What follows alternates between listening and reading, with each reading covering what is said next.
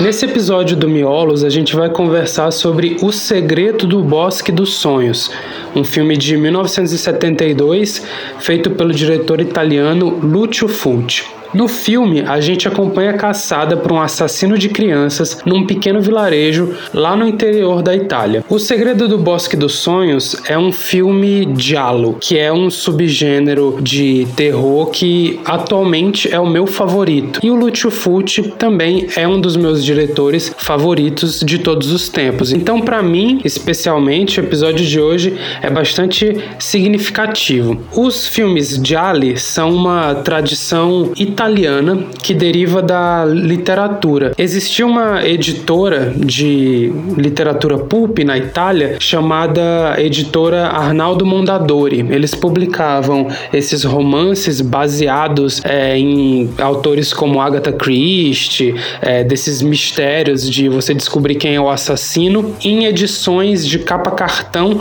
amarela. Então, uh, significa amarelo em italiano, porque justamente porque deriva desses romances que tinham essas capas amareladas. Se vocês procurarem no Google, vocês vão ver assim, é, tinha uma espécie de padrãozinho. E esse gênero foi apropriado pelo cinema, mais especificamente entre as décadas 60 e 70, que é quando o diálogo lá na Itália vira uma febre e vários diretores vão tentar fazer filmes que vão nessa direção. O primeiro diálogo que a gente pode considerar como é, é, fundamental, né, seria a, a, o Garota que Sabia Demais, de 1963, dirigido pelo Mário Bava, que atualmente é o meu diretor favorito. Ele uh, pegou uma trama um pouco Hitchcockiana de mistério e inseriu uma carga visual muito forte, com um assassino charmoso que usava é, luvas de couro e um sobretudo e chapéu, e ele uh, acaba criando tendência a partir daí. Só que quem realmente vai popularizar o gênero até ele chegar nesse status de tradicional lá na Itália vai ser o Dario Argento, né? Não só o Dario Argento, mas diretores como o próprio Lucio Fulci e o Sérgio Tarantino, eles fazem muitos diálogos, né? Tem outros diretores que vão nessa pegada, mas acho que esses quatro, Mário Bava, Argento, Lúcio Fulci e Sérgio Martino, são os grandes nomes desse subgênero. Aqui, a estética está acima do conteúdo. É, então, nesse subgênero, você vai ver muita estetização das mortes, né? É, muita estetização das locações, dos figurinos, os atores também todos muito é, charmosos. Geralmente as tramas se passam em núcleos de pessoas muito ricas da alta sociedade, às vezes não, como é o caso do Segredo do Bosque dos Sonhos, que se passa no interior da Itália, né? Mas na maioria das vezes sim. E aqui o, o, o principal objetivo dos diretores é conseguir construir um clima muito forte, deixando de lado às vezes a complexidade da trama. Um cara que conseguia fazer isso e inseria também tramas instigantes era o Dario Argento. Acho que por isso que ele vai acabar popularizando talvez mais o gênero a partir da década de 70 com o seu filme de estreia, O Pássaro das Plumas de Cristal. Inclusive, os Gialli têm essa característica de terem títulos longos que sempre fazem alusões a animais, cores ou números. Então você tem é, Seis Mulheres para o Assassino, do Mário Bar uh, você vai ter o Gato de Nove Caudas, do Dário Argento, você vai ter é, Lagartixa em Forma de Mulher, do Lúcio Fucci, Todas as Cores da Escuridão, do Sérgio Martino. Então, é, tem essa, essa coisa engraçada dos títulos que também é característica e acaba explicando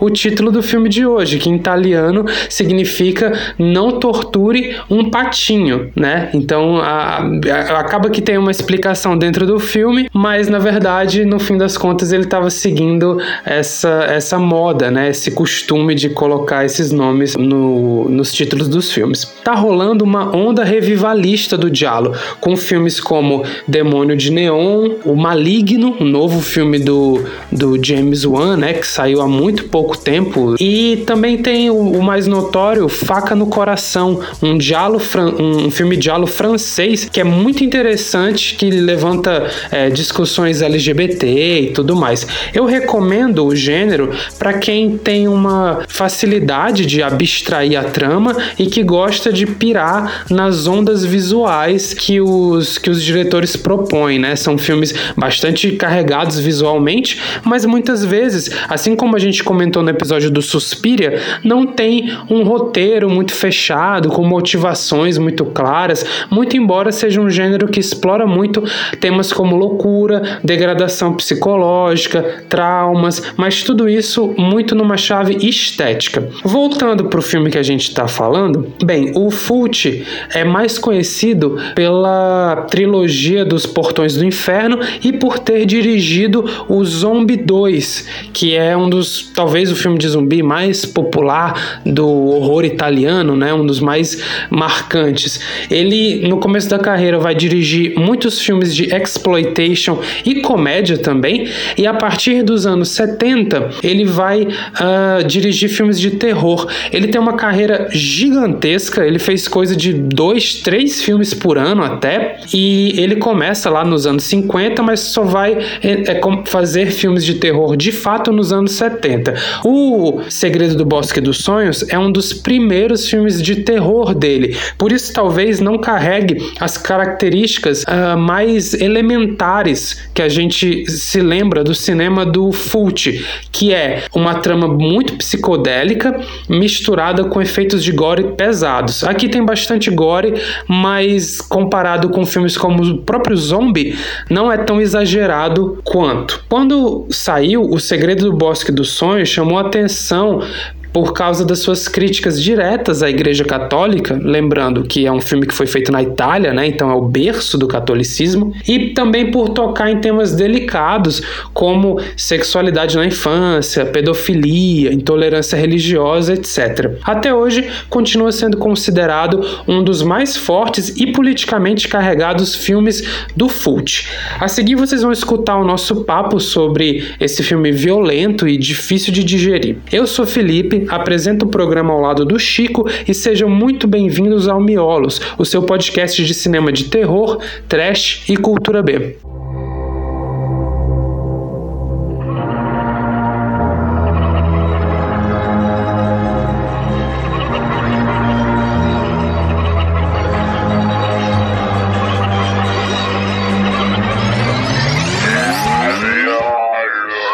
Desde a primeira cena do filme, a gente já, já é impactado, né, Chico, por o, pela personagem da, da, da bruxa, né, entre aspas, uh, desenterrando o esqueleto de uma criança. E acho que uh, essa, esse impacto, né, essa crueza, talvez seja uma das características mais fortes do filme. Né? O filme não, está muito preocupado em, em ser caridoso com com o espectador, né? Ele vai mesmo sem vaselina nenhuma falar de vários temas complexos. É desafiador, né? Um pouco chocante. Tu sabia que a bruxa foi interpretada por uma atriz brasileira? Tava vendo não, isso agora. Não, é. não sabia. O nome que dela é legal. é Florinda Bolcano. É do Ceará, a atriz e tal. A Martiara. Que é uma bruxa entre aspas, né? Vamos ela não é nem, nem chega a ser chamada de bruxa durante o filme, eu acho, hein? Só é na legenda que a gente tava vendo, né? Se parar pra pensar, ela não é exatamente uma bruxa. Ela é, enfim, ela é uma pessoa que parece ter algum interesse ali com magia negra e tá rodeada pelo misticismo também da cultura mais cristã, né? Tu falou mesmo em relação a ter tido uma certa polêmica, justamente porque esse filme ele tem essa, sei lá, pretensão de talvez dar umas cutucadas na, na, na cultura meio judaico-cristã, né? Nesse lance uhum. meio de você tentar ostracizar todos os comportamentos que não sejam muito previsíveis conforme as regras de conduta e tal, do, do que seria certo, né? Para quem é mais religioso. Mas sobre o fato do filme ser chocante, eu acho que é, é o, o Fute usa isso para fazer meio que aquela quebra da inocência. Acho que essencialmente o filme é sobre isso, né? Acho que é sobre a quebra da inocência, sobre a criança tá passando da idade ali onde ela ainda tá se importando muito mais em brincar, em se divertir, aí ela tá passando dessa fase para uma fase mais maliciosa, onde ela começa a se comportar e, e prestar atenção e se importar com outras coisas, com outros valores da vida. Eu acho que o filme é muito sobre esse choque, essa quebra de, da inocência e tal, essencialmente. E o lance da violência vai rimar muito com isso. Né? Com certeza, acho que na, na seguindo, né, a, a, gente vê essa primeira cena já meio, meio forte, e logo em seguida a gente tem duas crianças fumando, né? São, são, são os personagens do Bruno e daquele outro garotinho que, que eu esqueci o nome. Então você já percebe que tem algo esquisito rolando, né? As crianças ah, que moram nesse vilarejo que se pretende ser um lugar muito religioso, muito certinho, na verdade é cheio de, de, de pecado, né? É todo marcado pelo pecado entre aspas aqui, tá? Embora crianças não devem fumar. Eu não sei se é um lugar que se pretende como um religioso, como certo, ou retilíneo, ou algo assim. Eu acho que é um lugar interiorano, saca? Onde as pessoas ainda estão, é, sei lá, tem algumas expectativas mais não muito reais do que é a Preconceitos, mesmo, né? Tem, é, é, é, um, é um desses vilarejinhos, assim, que a gente bem conhece, é, que, principalmente aqui no Brasil, hum. que são povoados por pessoas, assim, que muitas vezes não têm uma, uma educação formal, que dependem muito da relação deles com a igreja para é. é para se relacionar mesmo, para fazer uma rede de apoio ali. Uma comunidade. Isso, mesmo. isso. Aí em seguida tem a cena daquelas é, quase que prostitutas, né? Enfim, são as mulheres que vão transar com os caras lá e as crianças estão indo pra ver, né? As mulheres nuas e tal. Então, e aí tem tipo toda essa, esse, essa premissa de que o filme vai se tratar provavelmente sobre essa temática meio infantil e tal. Só que um, o que já chama a atenção logo de cara no filme, além dessa óbvia premissa, eu acho que a ambientação, né? Para não dizer só da locação e tal, porque o lugar obviamente é muito bonito, mas acho que é, o, o, ambiente, o contexto bucólico e rural e sei lá, é bonito demais, assim. Acho que dá um, um tom ainda mais de inocência pro filme, que vai ser mais uma vez contrastado pela talvez pelo comportamento de outras pessoas que venham de um lugar distante ou desconhecido, então, enfim, que, que vão praticar algum ato de violência e tal, que a gente vai discutir mais pra frente, que é o cerne do filme, né? E até do gênero mesmo do diálogo, que é esse mistério de assassinatos em série. Exatamente. É, infelizmente, a gente já tinha gravado um podcast sobre o furt e a gente, no acidente que deu no meu notebook, que eu derramei é, vinho. Isso é mais uma vítima do fatídico. É, ac acabamos perdendo e a gente comentou no podcast de, de Zombie, que foi o filme que a gente analisou, sobre como o furt conseguia fazer a natureza parecer muito bonita em contraste com a com, a, com é. o grotesco que ele estava mostrando nos filmes. E aqui ele repete esse feito, dessa vez se aproveitando também não só de um. É, não, não se aproveitando nesse caso de um lugar tropical, como é o caso do zombie, mas se aproveitando de um lugar é, é montanhoso, né? Meio íngreme, com essa arquitetura muito típica do interior da Europa, essas, essas, essa cidadezinha que às vezes pode parecer até um labirinto muito parecido com uhum. o que a gente falou no episódio de Inverno de Sangue em Veneza, né? Sim, total. Uhum, lembro bastante esse filme pela, essa, pela coisa meio arquitetônica do filme, mas também pela temática infantil também, tem uma coisa de criança e tal. Pra tu ver como é interessante, né, cara? Esse filme, como a gente tá falando, ele tem muito, a importância muito grande, a infância, a criança e a vida delas enquanto é, pessoas que estão nessa fase da idade. Imagina se fosse um filme dirigido, sei lá, pelo Spielberg. Que, como é que não seria, sabe? Totalmente diferente. Sim. Então. Só que como é feito por uma pessoa que está numa escola totalmente, eu imagino, totalmente diferente da do Spielberg, é, a maneira como ele foca, né, é muito mais, talvez mais, não sei se mais realista, mas talvez mais naturalista, enfim, de qualquer forma ele abraça a violência, que é uma coisa que eu não vejo muito nos filmes do Spielberg, mas eu tô trazendo aqui só porque ele tem uma coisa meio it, tá ligado? Uma coisinha meio de das crianças, daquele Hum, universo de sim, crianças e sim. que elas estão descobrindo. Uma coisa meio Stand By Me também. Sim, consigo, tá? Só que aham. muito, muito de leve, assim, muito. Consigo ver, eu consigo ver uma isso. estética totalmente diferente. Eu consigo ver isso. É, Pois é, isso é legal. Mas, é claro, esse filme é anterior à, à onda de filmes de anos 80 que colocava um grupo de crianças que a, que a gente já está cansado de ver é, sendo capitalizado tanto em filmes como It quanto em séries como Stranger Things e derivados é, já tá ficando até um pouco redundante. E é foda conseguir imaginar esse filme numa década que não seja de 70 porque se ele viesse após filme que- ele ia ficar talvez embebido dessas referências é, de filmes sobre crianças É. em contexto de terror, né? E talvez seria um filme completamente diferente. Tem uma coisa mais feel good. Sim, eu acho que é até uma coisa mais otimista, mais. É, mais. ma- Não, não queria falar inocente, mas talvez mais apegada a uma, uma visão. é, talvez romantizada do que a infância, onde a criança não lida nem com sexualidade, por exemplo, ela só lida com coisas mais. é, que são mais ideias de adultos sobre o que a criança lida. E eu tô falando isso pra puxar, né, Pra fazer um gancho com uma famigerada cena onde o Michele interage, né, com uma das personagens que tá nua e tal. E foi uma das, uma das razões pelas quais esse filme foi meio. Feio, fez, fez um barulhinho quando saiu. Isso chocou bastante as pessoas e tal.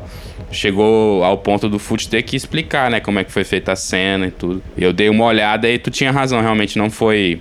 Dá pra perceber, né? Eu acho, quando a gente tá assistindo, que não foram gravados na mesma, no mesmo ambiente, né? São takes. São tomadas feitas de cada vez e quando tem uma cena onde a criança tá de costas, né? Você tá focando na mulher nua, dá pra ver que é um dublê fazendo a criança, dá pra ver claramente. Só que é, eu tô falando isso porque foi interessante, nem, nem acho que não chega a incomodar, mas é um filme que Talvez pela sua época, não sei, mas é um filme que não tem medo também de trazer certos, certos desafios ou certos conflitos, alguma coisa assim, como tu mencionou. Não dá pra saber exatamente se é algo mais relacionado a comportamentos de pedofilia também, porque enfim, fica tudo meio no subtexto assim. Mas de qualquer forma, acho que, sei lá, faz sentido, saca? Não soa tão surreal, não. Acho que é uma coisa que, pelo menos na década de 70, com certeza seria bem comum de se acontecer. E acho que faz, traz uma atenção pro filme que é interessante. É um pouquinho exagerado e tal, mas porque. Por que, eu falo que é exagerado? Porque dá pra perceber que o diretor tá meio que tentando direcionar a gente pra um certo caminho e tentando construir uma certa imagem dos personagens e tal. Mas acho que isso só faz parte mesmo da gente sendo cínico enquanto espectador e tal. Talvez não, talvez eu esteja viajando demais. Só tentando eu mesmo encontrar justificativas para a existência dessa cena que talvez hoje em dia seria inconcebível. Eu acho que esse filme hoje em dia seria inconcebível, não só por, pelo que eu falei da, do, do, do paradigma de filme de criança, adolescente ter mudado, mas por conta dos personagens extremamente ambíguos que ele apresenta. A gente tem essa personagem que você mencionou nessa cena. Se o ouvinte não tiver visto o filme, a gente tem uma personagem que ela é uma. Ela, ela tá é, é meio que passando um período sabático de reabilitação, que ela teve problema com droga, naquele vilarejo. É a garota da cidade grande. E é uma garota da cidade grande, né? Que, que, que tá lá. E ela se desloca um pouco por causa. Ela parece ser uma pessoa mais escolarizada, parece ser uma pessoa muito rica, veste roupas diferentes, Tem tem, valores valores, diferentes, diferentes. né? Basicamente Mas é tem um detalhe: sem uma motivação muito clara, sem o filme se aprofundar muito nisso, ela parece ter um, um- um desejo pedófilo, que ela vê os garotos e tenta seduzir eles. N- não parece nem direito que ela de fato consumaria. O, o, o ato, É. né?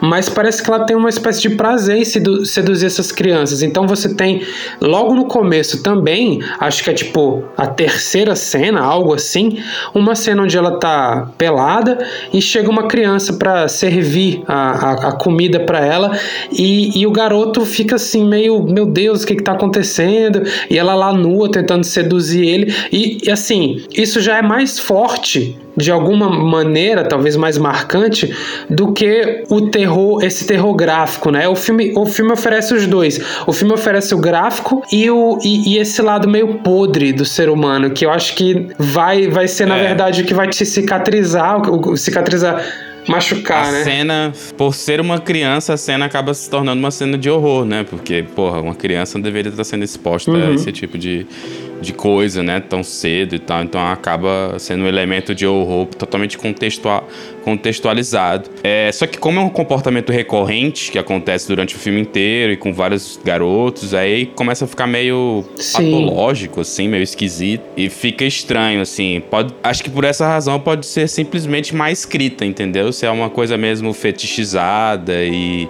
feita para talvez explorar alguma é, não sei, mano, saca? Uma coisa mal feita mesmo, assim, de alguém que imagina que aquilo talvez seja é, comum, corriqueiro, que mulheres Sim. mais velhas ficam, fiquem seduzindo crianças, não sei. Tá no limiar, porque. porque... Tá não, sim, eu, eu, acho que tá justamente nesse limiar, porque naquela época os filmes não, não tentavam muito moralizar a coisa, não tentavam, tipo, tem, dá para ter um debate ali, mas ao mesmo tempo dá para ser só o, o Lúcio-Fute punheteiro, entendeu? Dá para ser só ele metendo pois é, isso. porque porque, é, obviamente, é, a intenção ali é de, de te. de jogar um véu, entendeu? Sobre os teus olhos, para que tu nunca pense que o assassino possa ser outra pessoa que não ela, que claramente tem intenções maliciosas, então, é, perante as crianças. Então, pode ser que tipo ele tenha criado um comportamento completamente surreal para induzir, que, né? Enfim,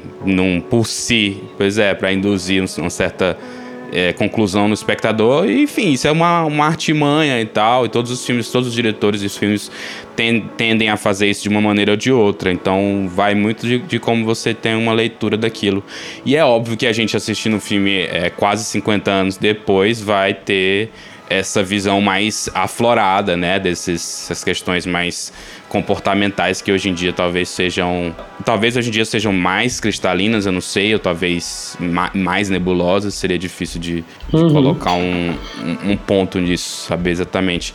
Mas acho que não prejudica no final das contas, né? Prejudica um pouco, na verdade, sim, porque dá para perceber de cara que ela não é assassino, né? Acho que qualquer pessoa que tenha assistido uns dois filmes aí de serial killer vai saber que seria muito anticlimático. Apesar de que a gente se torna tão cínico que você duvida da dúvida. Então isso começa a ficar interessante na sua cabeça. De tipo, tá, seria muito óbvio que, que fosse ela, mas se fosse, a obviedade Inclusive, nesse podcast de hoje, a gente vai fazer uma coisa que a gente fez em outros episódios, que é comentar ao, fi, ao fim do episódio, depois que tocar a musiquinha, vamos comentar um pouco sobre a identidade do assassino, aí sim, dando spoilers, porque eu acredito que esse filme é um filme que não foi tão visto, né? Não é tipo psicose, que todo mundo sabe o final. Então vamos é, preservar a identidade aqui do, do assassino, muito embora, como você disse, já fica muito na cara que o diretor tá te induzindo a pensar que a personagem da, da garota lá da ruiva da cidade é a assassina e por isso não vai ser assassina. Mas mas é claro que eu tô sendo muito injusto aqui, porque, pô, é um filme de 1972, né, cara? Então a gente já tá vacinado aí com. com vacinado, não vou usar esse termo não aqui, não tá pegando muito bem. A gente já tá ressabiado desse, dessa artimanha do diretor é, M. Night Shyamalan de te jogar para um lado, você sabe que não é para lá que a história vai, vai se direcionar. Então, talvez seja só também ser é, uma falta de... uma capacidade que eu não tenha de, de me localizar, né, em, 1972, que isso é, enfim, é difícil, né? Ter, fazer esse exercício mental. Mas, é, falando sobre esse negócio do assassino, da identidade dele que não é revelada e, e tudo, eu achei interessante ver se foi, acho que o primeiro filme de diálogo, pelo menos, na verdade, não é o primeiro filme de diálogo, até porque eu já vi Suspira seria um filme. É um diálogo, diálogo né, meio né? sobrenatural. É. é. quase um é. diálogo, acho que tá beirando ali hum. para entrar. Tem muitas características, mas não, não, sei se chega a ser, não. Mas o que eu quero dizer é que. O que eu quero dizer é que, conscientemente, esse foi o primeiro filme diálogo que eu vi e eu achei legal, porque dá pra ver muitos outros filmes dentro desse aqui, né, cara? Filmes aí recentes, assim, tipo, não sei, eu vi o próprio Zodíaco aqui nesse filme, tá ligado? Essa parada meio investi investigativa, policial da coisa. Toda a dramatização do jornalista me lembrou aquele filme lá do Abutre. Não sei se tu chegou a ver. Sei, eu sei que filme é esse, eu sei que filme é esse. Pois é. Eu senti também muito do, do, do próprio Sexta-feira 13, saca? Então, é isso que eu ia dizer. Da... É, é isso que eu ia dizer. Os Diallo influenciaram muito forte os slashers. É, inclusive tem gente que de uma forma meio anacrônica fala que o Giallo é o slasher da Itália, só que na verdade é o contrário, né? O, o slasher é que seria algo parecido com o Giallo dos Estados Unidos. Isso é muito, muito fascinante, cara, quando a gente descobre de onde as coisas estão vindo, assim. É, muito do que a gente chama de original, né? De, um, de uma obra é, acho que vem muito da nossa ignorância, saca? Então é, é legal quando tu talvez descobre as fontes e as, e as referências de onde tá vindo o negócio. Tu saber mais ou menos por que que o. Não sei, que talvez a, a maneira como as mortes acontecem, aqueles takes meio absurdos, assim, as tomadas meio estranhas. Tem uma coisa meio esquisita, assim, meio estranha para mim nesse filme de montagem tem algumas cenas que estão num ritmo, assim, dá uma quebra muito esquisita pra outra e tal, mas achei que foi mais uma coisa assim de formato que talvez eu não tivesse tão é, acostumado, não sei, pode ter sido isso. Mas eu fiquei feliz com essa descoberta. Então, cara, são tipo... muitas coisas que dá para comentar é, a partir disso, mas e a gente vai comentar elas, mas vamos é, seguir na linha da, da história, né? A partir do momento que começam os assassinatos, que é nessas cenas do começo do filme que a gente é, já comentou, a gente já tem os personagens ali meio que é, postulados quem é quem, né? Tem o padre, que tem uma relação ali de, de quase como se fosse um pai para aquelas crianças, né? Um irmão mais velho, alguma coisa do tipo.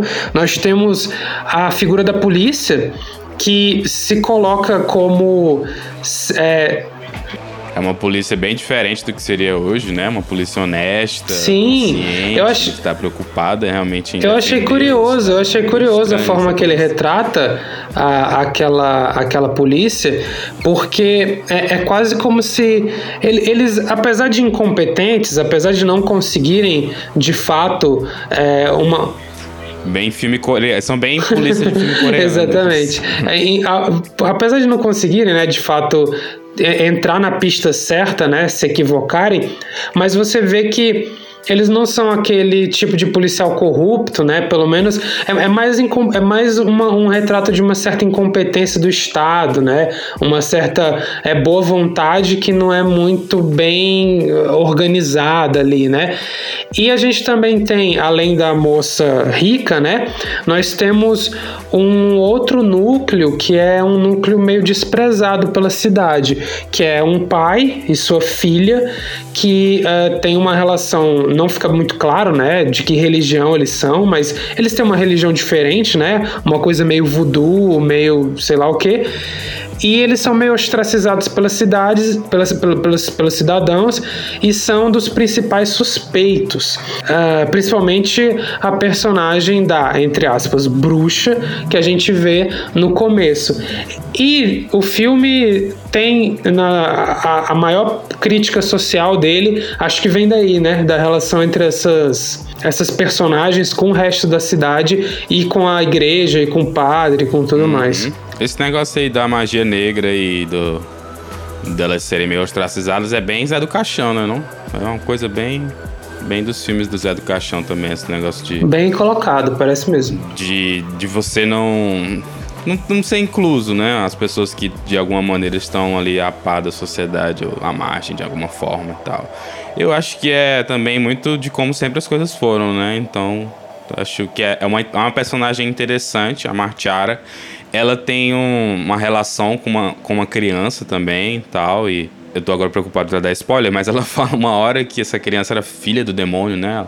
E isso é uma, uma espécie de lenda urbana, então é típico, cara, é aquela típica figura da cidade que todos conhecem e meio que chamam de, de louca ou de coisa do tipo, assim. Até, até a cena mais interessante que ela tá e tal, que envolve ela, é aquela parada de justiça com as próprias mãos, né? Mais outro tema aí que o. Cara, o Fute ele tava bem ganancioso nesse filme aqui. Acho que ele quis falar sobre muita coisa. É, tem um. Exatamente. Tem uma parte que ela, ela chega a ser presa como suspeita e tal. E eventualmente ela meio que assume o crime, só que de uma forma tão absurda que os policiais acreditam que ela não seria capaz de fazer aquilo e tal. Então eles decidem soltá-la. Só que é, mesmo assim, um dos policiais sabe que se soltar é pior, porque como ela meio que assumiu em frente à cidade, é, é provável que os moradores tomem atitudes, né? Tentem, tem, tendem a resolver as coisas, tendam a resolver as coisas com as próprias mãos, que é o que acontece e tal. E aí o filme tem um, talvez um dos highlights, né? Tem um dos pontos mais altos. Exato. Com certeza é a cena mais, mais forte do filme, né? A cena que a gente vai lembrar que uh, é a cena onde vão fazer justiça com as próprias mãos contra a, perso a personagem da, da Masha, Masha, é, né? Martiara, Marciara. Martiara. E aí nessa cena também, é, não só de uma forma dramática também é um dos pontos altos, mas aí é um dos momentos onde a trilha sonora também acaba assumindo um papel interessantíssimo. É, interessante até porque o cara que fez a trilha sonora desse filme é Riz Ortolani. É o mesmo cara que fez a trilha sonora de Holocausto Canibal, lá do Deodato. Ah, é muito interessante. Ele já fez isso, de fazer uma trilha irônica isso. com algo que está acontecendo em tela, né? Uhum. Que é o que acontece aqui, né? Exatamente. Quando vão atacá-la, começa a tocar um, um, rock animado, que, que a gente falou até que parece uma coisa que sairia de um, um filme do Tarantino. Sim. Uma cena de morte com uma trilha de rock and roll. Uma coisa né? meio funk rolando enquanto ela tá sendo.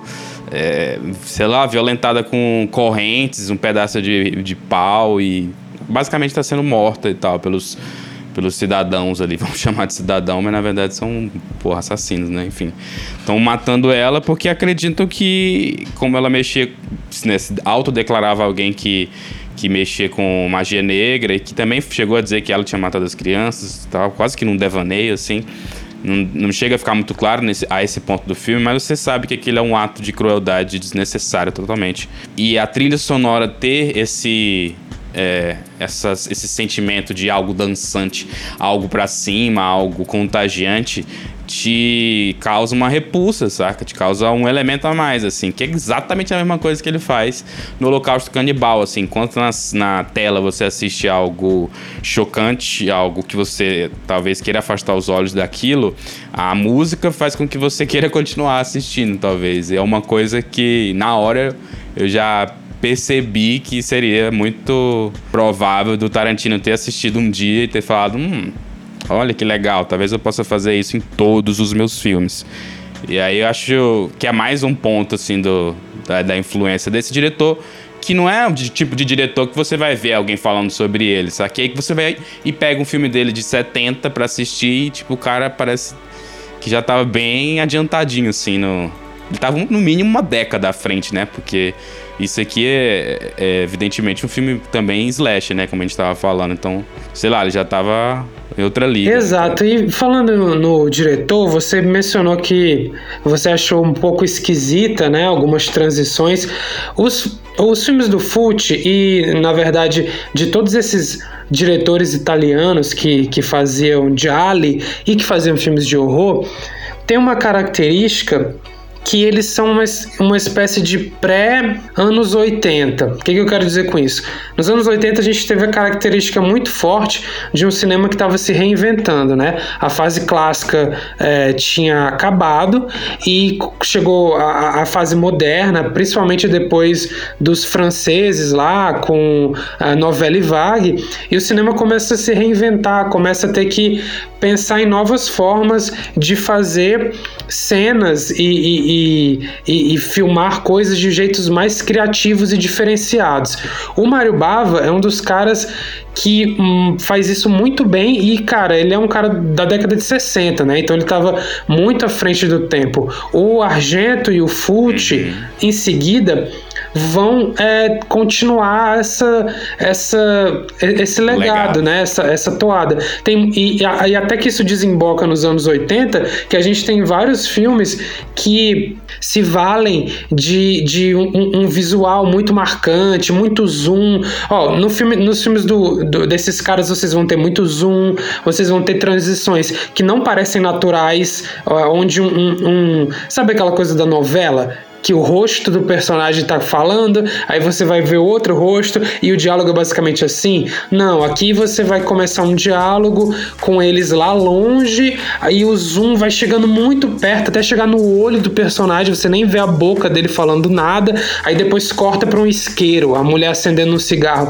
Então é muito, é tudo muito icônico e pode soar muito artificial para quem está vendo. Eu acho que a palavra é essa, né? So, pode soar às vezes muito uh, Meio ah, alienígena, né? É uma coisa tão isso. diferente. Mas isso é o, que é, é o que justamente faz esses filmes serem especiais. Você reconhece num filme como Suspira, por exemplo, uma identidade muito forte do, do diretor e dessa, e dessa mão do diretor. E acho que a, que a parada é essa, pirar um pouco nos visuais. Embora aqui no, nesse filme do, do Segredo do Bosque dos Sonhos não tenha aquela coisa muito clássica, tipo luzes neon, esse, esse, tipo de coisa que geralmente tem nesses filmes. É tudo muito mais seco, o que eu acho que combina com a história e com os personagens, né?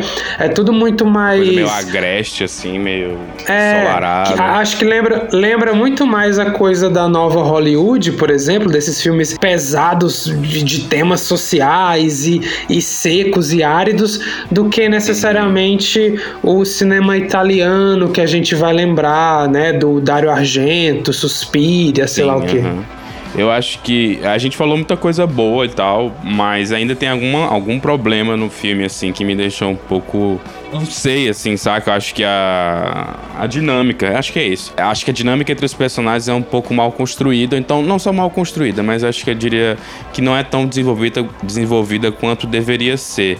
A própria Martiara, a gente tem pouquíssima noção, assim, da relação dela com a, o filho que eventualmente ela tenha tido, ou com a religião, ou com as próprias crianças também, fica tudo muito por cima, assim. O filme, como tem muitos possíveis assassinos, é, acho que acaba ficando. Não sei, fica difícil de você se importar com, com, com, elen com um elenco de personagens, assim, com, com a história em si. Uhum. Meio que você fica um pouco, sei lá, tá, vamos descobrir quem é um assassino, mas isso não vai. Mesmo que me surpreenda quem é um assassino, é, em relação às crianças que morreram, não vai ter uma grande reviravolta nem nada. Então é um filme muito sobre a entrega das mortes e tal. E, e eu acho que esse para mim é um, é um ponto que talvez eu, eu pensaria como, fosse, como se fosse algo negativo dele, sabe? Talvez. É engraçado ponto, porque tu fala isso, mas é, é, é, um pouco o que acontece no Suspiria, né? Sim. A gente sentir falta de, de relações humanas mais delineadas. Mas esse é um dos filmes de diálogo que eu assisti que mais bate nesse ponto, na verdade. É, apesar da. Tipo, a gente tem uns personagens assim que tem umas relações estranhas. Por exemplo, a personagem da Ruiva, ela não tem uma motivação, a gente não vê uma motivação dela ser pedófila nem nada. Então isso fica meio solto. Ao mesmo tempo, a amizade dela com aquele jornalista, jornalista também é. é meio aleatória, né? Tipo, ela não tem exatamente um motivo para tá se aliando com aquele uhum. cara, nem vice-versa, né? Uhum. Mas ao mesmo tempo o filme ainda consegue ter uma carga emocional diferente do Suspiria, por exemplo, que eu acho talvez um pouco frio demais, por causa dos temas, né? Acho que ele emociona por causa do peso dos temas. É, talvez. Uhum. Uma coisa que. Eu não sei, acho que é uma coisa comum a esses filmes, é que eles são mais um filme assim sobre uma ideia tal, sobre um um jeito de se conceber, talvez, a história e tudo, um formato, Sim. sei lá, de alguma maneira seja isso. Porque se fosse, sei lá, é, uma releitura atual, fosse uma coisa trazida para para nossa estética, muito provavelmente a gente estaria focado no jornalista, né? Tipo, esse jornalista ia começar o filme narrando, tipo, ah, eu cheguei na cidadezinha e eu encontrei não sei quem e tal. E é uma, um jeito muito mais, talvez, familiar pra gente. Então pode ser só isso mesmo, né? Também. Uma questão de amadurecimento dentro de um, de um estilo específico de filme e tal. Porque é, tecnicamente, acho que a única coisa que a gente pode comentar sobre ele são essas, esses efeitos práticos um pouco engraçados demais. Aqueles bonecos que são, às vezes, né? Mas, é, sei lá, chega a ficar cômico, né? É tão exagerado, é tão... É tipo o sangue, do filmes do, do o sangue dos filmes do Akira Kurosawa, assim. Obviamente é tinta guache, mas vira um, um recurso estético que cumpre uma função dentro do filme e tudo. Você tem que embarcar para conseguir absorver. Como eu falei direito. na abertura, Chico, eu acho que esses filmes eles quase que habitam um mundo próprio, com regras próprias. Suspiria é um exemplo deles, mas a gente tem outros, né? Um filme como, por exemplo, uh, um diálogo que eu vi recentemente do Mário Bava, que é o Cinco uh, Bonecas para uma Lua de Agosto também é a mesma coisa, assim, as relações são muito, não são muito bem costuradas, as coisas acontecem porque tem que acontecer. Só que assistindo tantos seguidos, porque eu estava muito pirado no visual, principalmente, eu fui entendendo que essa é uma possibilidade também, tá? É, para muita gente vai parecer ruim, tosco, datado, principalmente datado, porque às vezes o filme soa lento, né? Principalmente comparado com com essas produções da Netflix que são super editadas, tipo um filme como Death Note, é, e esses são quase opostos no quesito edição e freneticidade, né? Mas é como eu falei, né? Sim, esse filme tem, tem respiro, né? Tem, tem cenas que é só do personagem refletindo, ou então caminhando um Parece ser filmes que, que apostam muito na imagem como uh, essa, essa ferramenta que já diz tudo que precisa ser dito, uhum. entendeu? E os personagens também são todos bem. É uma coisa que eu vou falar que pode ser tanto negativo quanto positivo, né? dependendo da, da maneira como você enxerga. Os personagens também são todos meio que arquétipos, né? Assim, estereótipos, então Sim. acho que estão também ali para cumprir uma certa função dentro do da drama, da, do, do enredo, do mistério, do suspense. Então, uhum. Então, o padre ele representa aquela figura meio, sei lá, que é para ser totalmente reta, né? Que é para ser sacramentada, para nunca estar tá fazendo nada errado, mas que de alguma maneira é um ser humano, pode ser corrup, corrup, corrupti, corrompido por algum, algum fator. Tem o jornalista uhum. que parece ter um interesse quase altruísta, mas na verdade ele parece estar realmente querendo, né, vender uma notícia e voltar para casa, sei lá. Enfim, tem vários Sim. personagens que cumprem esses arquétipos, então vai muito da sua expectativa. Se você não tá esperando acompanhar a jornada, não tá esperando acompanhar a jornada deles, mas tá esperando é, o desfecho do suspense de quem matou quem, quais os motivos pela morte de, de fulano e tudo mais. Acho que aí sim você talvez. Aí seja talvez a maneira mais proveitosa de assistir esses filmes, assim mas não deixa de causar um. Acho que é legal a gente comentar sobre isso, porque se eventualmente a gente está recomendando esse filme, acho que é uma recomendação, como tudo aqui no Miolos tem que ser, né? É, é legal que a pessoa assista ele meio que já sob o aviso de que provavelmente ela pode estranhar aspectos, aspectos que são meramente formais, né? Mas que não vão prejudicar, talvez, a, a absorção uma, da história e tal, do, do negócio. Mas vale a pena, né, cara? Tipo, é, a, a, gente aqui no Miolo está tendo há alguns meses já a experiência de se desafiar todo fim de semana para é, assistir filmes que não necessariamente são filmes que estão na nossa zona de conforto e, e, a gente vai gostar de alguns e desgostar de outros, né? Como foi o caso do Cremato, como foi o caso do Trouble, Trouble Everyday, né? São que, que são filmes que, que mostram outras perspectivas. Eu acho que todo mundo só tem a ganhar, na verdade. Você pode até não gostar daquela perspectiva, mas tem uma proposta ali. Isso é muito mais digno do que simplesmente te vender o trigésimo filme da franquia de sucesso que você sabe que vai, vai ser exatamente aquilo ali e tá tudo bem e os estúdios vão fazer rios de dinheiro com isso. Uhum. Não, aqui pelo menos a gente tem uma proposta. E falando nisso, é, vamos já é, dar o nosso veredito, assim, o nosso comentário final acerca do filme.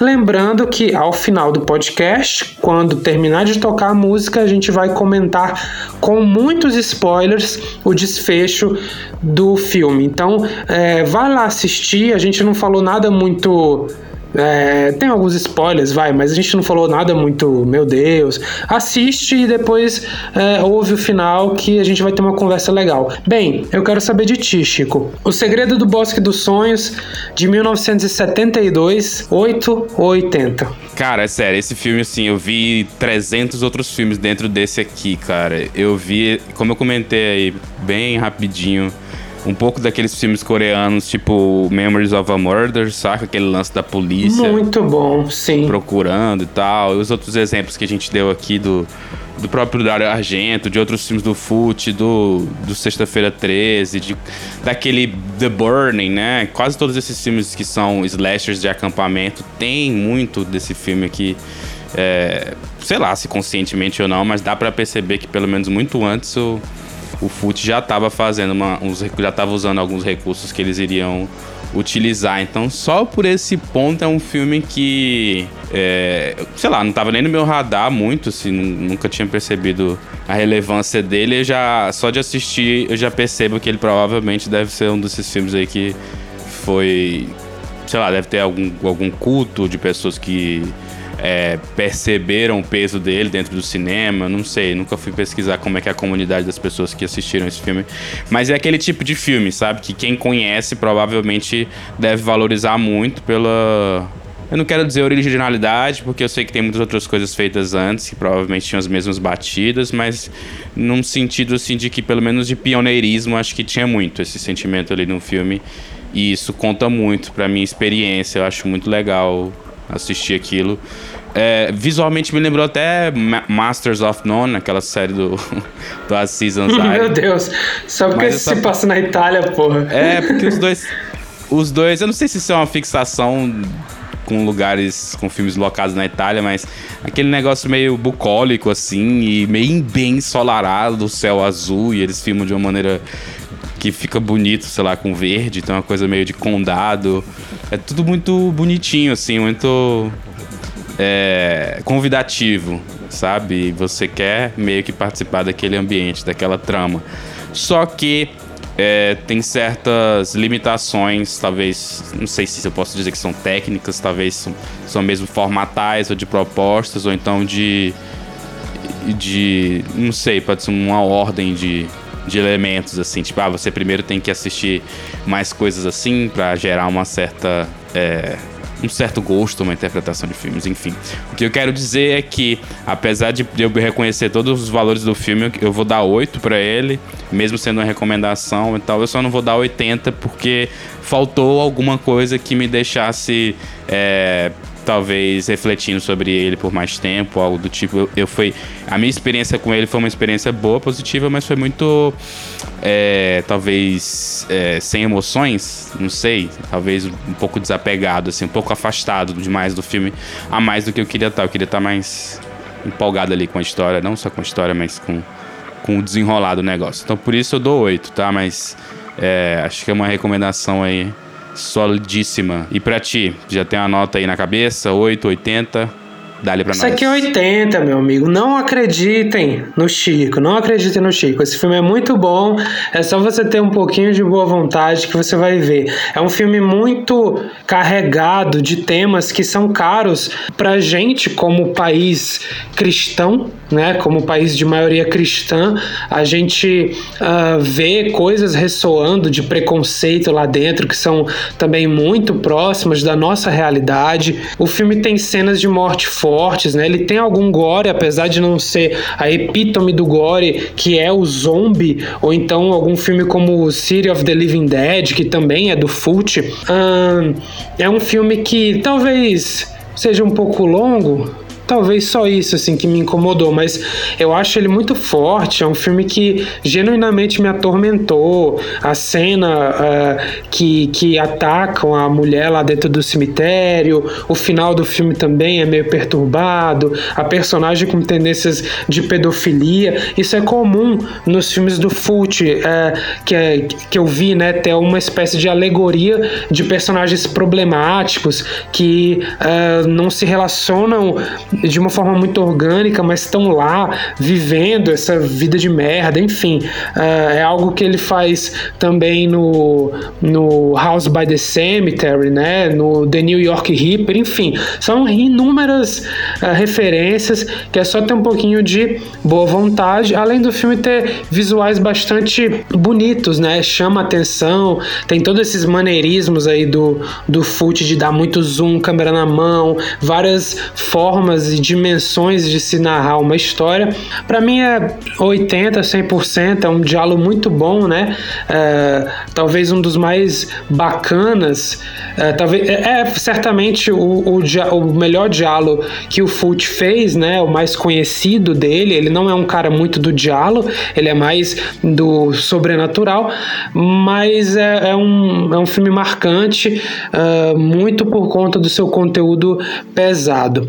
Bem, por hoje é só, pessoal. Não deixem de seguir a gente nas redes sociais, no Instagram, seguir o podcast, recomendar para amigos, falar com a gente se vocês se vocês é, concordam com a análise ou não.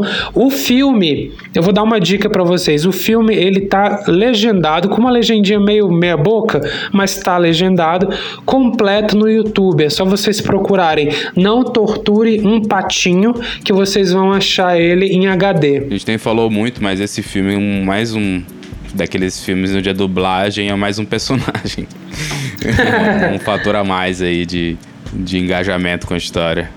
Então se preparem. Com certeza. É, aquela dublagem de filme de filme meio B, né? Uhum. Principalmente dessa época, um pouco desincronizada, mas faz parte do charme, né? Vamos fazer um ódio aqui à é, nostalgia.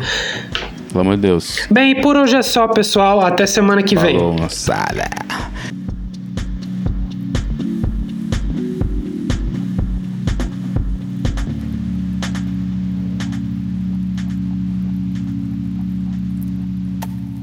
Bicho, sabe o que eu pensei agora? Que tava falando um negócio do nome.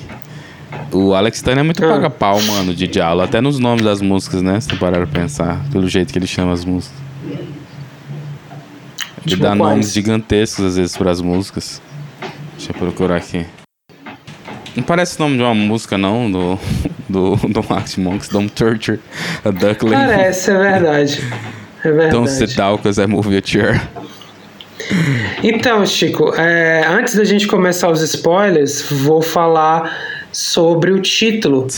Cara, para mim, essa coisa da cabeça de pato que rola parece muito mais uma desculpa para o título ter um animal, que era costume do diálogo, do que algo orgânico colocado no filme. Porque, tipo, não tem motivo é. nenhum para ela ter botado, a, dado pra menina.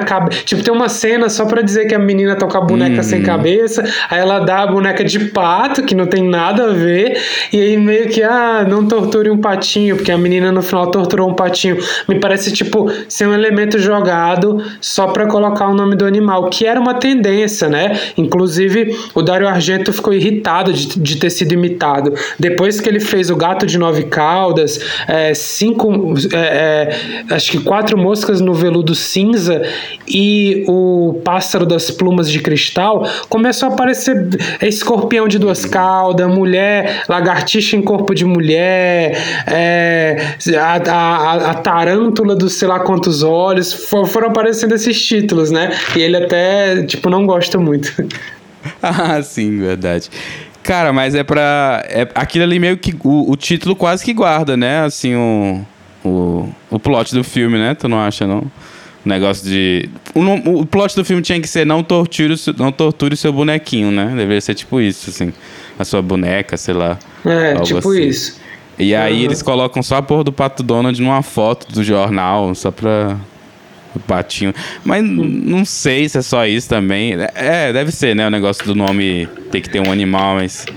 Por que, que tinha que ser um pato e tinha que ser a foto do pato Donald? Tem aquela cena que a Porque minha... já tinha usado gato, já tinha usado. Ah, tá. Ou sei lá o que, já tinha usado lagarto. Enfim. É estranho.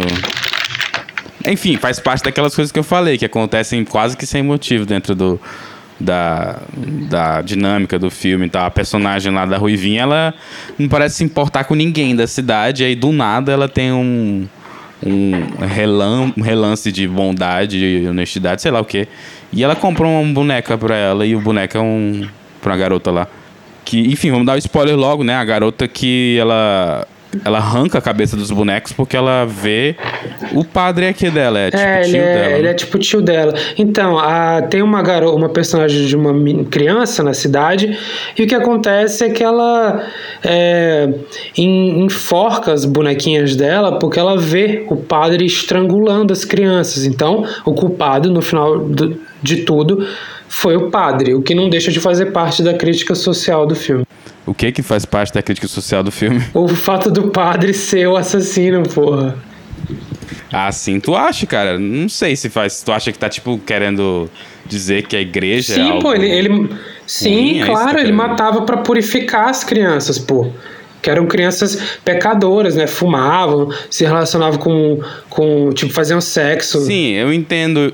Eu entendo que ele tava tentando fazer uma coisa com sob a justificativa religiosa, né, cristã e tal, mas dá para perceber que ele tá tendo alucinações, né, e que ele é meio não tá girando tão ok das ideias assim, eu não acho que eu não acho que ele tava tipo vou fazer o que é certo para a igreja, não, acho que ele tinha uma ideia específica meio bem deviante do negócio, né? Não sei se mas eu acho que foi mais um retrato da loucura Sei. do que propriamente uma crítica à igreja. Mas no, a partir do momento que o cara é um padre, mas... isso vai ter, ser simbólico, né? Tu não acha? Sim, sim, sim. Pois é, isso quer dizer. Mas não, não quer dizer que não tenha, cultu não tenha crítica à religião e tal. Até pela conduta dos personagens de quase que crucificar a Martiara. Tem uma cena que ela passa por Jesus ali crucificado. Então ela meio que sofre ali uma coisa meio parecida e não é à toa que, claro que tem essa, essa crítica à religião e tal. Só que eu acho que nesse ponto específico o padre ele assumiu mais um papel meio que de Norman Bates ali, saca? No, pra Faz mim, né? sentido, né? é verdade. É verdade. Uma coisa meio Norman Bates, assim, o cara tá delirando e a ideia que ele tem é totalmente absurda. É, ele, enfim, de alguma maneira ele acredita que as crianças tão, são pecadoras, né? Começaram a fazer cometer pecados e a maneira pela qual ele vai é, talvez eximi-las do pecado é matando elas enquanto elas ainda são aspas inocentes, né? E aí, enfim, não, até porque também o filme não, ele não tem um, um monólogo que, que, deveria ter, né? Dele falando se ele fosse o Zé do Caixão, ele teria um monólogo falando por que, ele mata as crianças e tal. E não tem isso, a gente tem pouco pouco o desenvolvimento do personagem, mas acho que isso ajuda. Acho que é, trabalha a favor do padre. É um bom personagem, assim, acho interessante. É uma figura bem dúbia e tal. Apesar de, de dá, dá pra é, saber é que é ele, isso. mas se você fica tipo, porra. É uhum. dá, pra uhum. saber, dá, dá pra saber que é ele, mas você fica achando que é. É foda, tipo, na primeira meia hora de filme eu apontei, tipo, ah, é o padre. Aí a gente falou, é, é o padre. E, tipo, era o padre. Uhum. Uhum. Sim. Mas é porque ele meio que dá dicas mesmo, assim, ele não tá tentando te esconder. Mas tem que talvez, ter, sabe? né? Não pode ser. Acho, pelo menos isso é não melhor. Não pode do... ser um negócio. Tem muito diálogo que é muito mirabolante, assim, que é impossível você acertar quem era o assassino, mas tem outros é, que vão dando as dicas. Pra né? dar tem um exemplo. Para dar um exemplo de algo que me, me desagradou, por exemplo, em Scanners, foi a relação de irmandade entre os dois personagens lá naquele filme que foi. A gente falou uhum. sobre ele um episódio aí passado. Porque num momento do filme você conseguiria deduzir que eles são irmãos, assim. Então é injusto que o filme apresente aquilo nos minutos finais. Nesse filme aqui, acho que acho que existe um balanço, né? Então esse aqui talvez ele tenha pecado já pro outro lado. Ele deixa bem óbvio de que muito provavelmente o padre tenha alguma, no mínimo, né? Alguma ligação com, com os acontecimentos. Talvez isso tenha contribuído para minha é, talvez meu desapego com, com a história. Acho que a partir do momento que você já consegue saber o que vai acontecer, não, não, não tem como evitar não ficar um pouco cínico, né, em relação a tudo que acontece. Tipo, ah, esse cara não vai morrer nessa cena aí não, pô, porque ele é o cara ali, ele vai ficar vivo. É tipo assistir One Piece, tá uhum. ligado? é, mas enfim, é, de qualquer forma, eu acho que dada as opções que tinham ali, é, foi uma boa opção, né? Talvez a melhor. E. É, o padre ser o assassino, acho que é a, mais é, edgy, é a mais uhum. ousada mesmo. E pra época. Então. E, e, é legal isso da trama da menina ver, tipo assim, foi bem costurado. É, é o negócio da menina ser testemunha, porque quando a mãe da menina foge com ela, tu pensa, pô, será que foi a mãe então? Não, na verdade ela tá querendo proteger hum. do padre. Aí tem aquela subversão de expectativa. Eu achei. Eu achei fora também o ator, né, que faz o padre. Ele é massa, ele é. Ele é... Tem, muito, tem cara de bonzinho mesmo. E, e bonzinho barra doido também. Uhum, um Anakin. Eu gostei que, tipo assim, ele até pulou da montanha, né? Era real, né? Se sacrificou. Era real aquilo ali. Se sacrificou pelo papel, pô. Aquilo ali chama. É, é, é um método, realismo. De método é, esse aqui. É um realismo, né, pô? Isso aí é, é que ele é da escola do teatro do absurdo, onde o ator realmente se coloca ali no papel, fica pelado, cheira o cu do outro, sem medo. A, a gente tá falando da, praticamente da sequência final do filme em que tá tendo uma briga, assim, no, no penhasco. É bem vilanesco aquele negócio, uhum. né? Do vilão que vai escorregar e vai cair lá no, no abismo. E aí o padre cai.